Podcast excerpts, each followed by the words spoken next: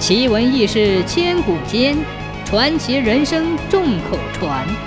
千古奇谈。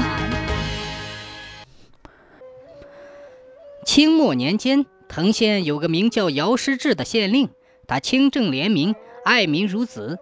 这位县令很有学问，写得一手好字。据说他是坐着二把手来藤县上任的。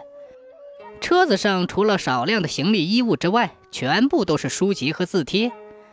藤县南门有家卖粥的小市民，这天五更头，两口子抬着粥缸子、碗架子去摆摊儿，不巧被一块大石头绊倒了，摔烂了粥缸子和卖粥的碗。小本营生这下子去了半个家当，两口子就坐在地上哭起来。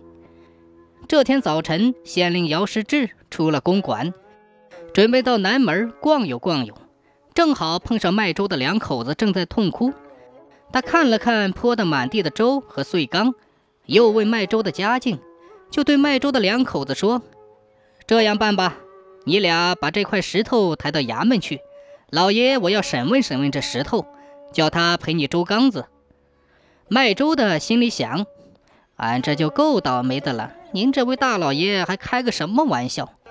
可不抬不行啊！县老爷的命令谁敢不听？没法，两口子就顺起扁担，用抬粥缸子的架子抬起那块石头，朝县衙就走去。人们见卖粥的两口子抬着块石头，跟在县太爷后面朝衙门走去，都感到稀奇。有的说：“嘿嘿，八成大老爷要审石头。”这一叽咕，一街两巷的人都跟着去看稀罕。呼啦啦的一下子挤满了大堂的院子，县太爷命令衙役看守好衙门口，只许进不许出。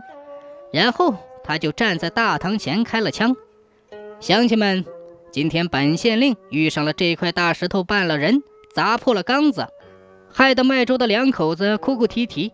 本来打算审审这块顽石，估计他不会开口，可他毕竟引来了众乡亲，这算他将功补过吧。”没说的，请大伙凑个份子，最少一文钱，多者不限，算是大伙周济一下卖粥的夫妇吧。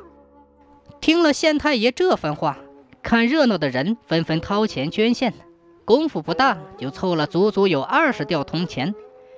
县太爷让看热闹的人走了之后，自己又拿出五两碎银子，连同二十多吊钱一同交给了卖粥的，说：“这足够你的粥和粥缸子的钱了。”回家去吧。卖粥的千恩万谢回了家。从此，姚县令为小民分忧的事一直传到今天。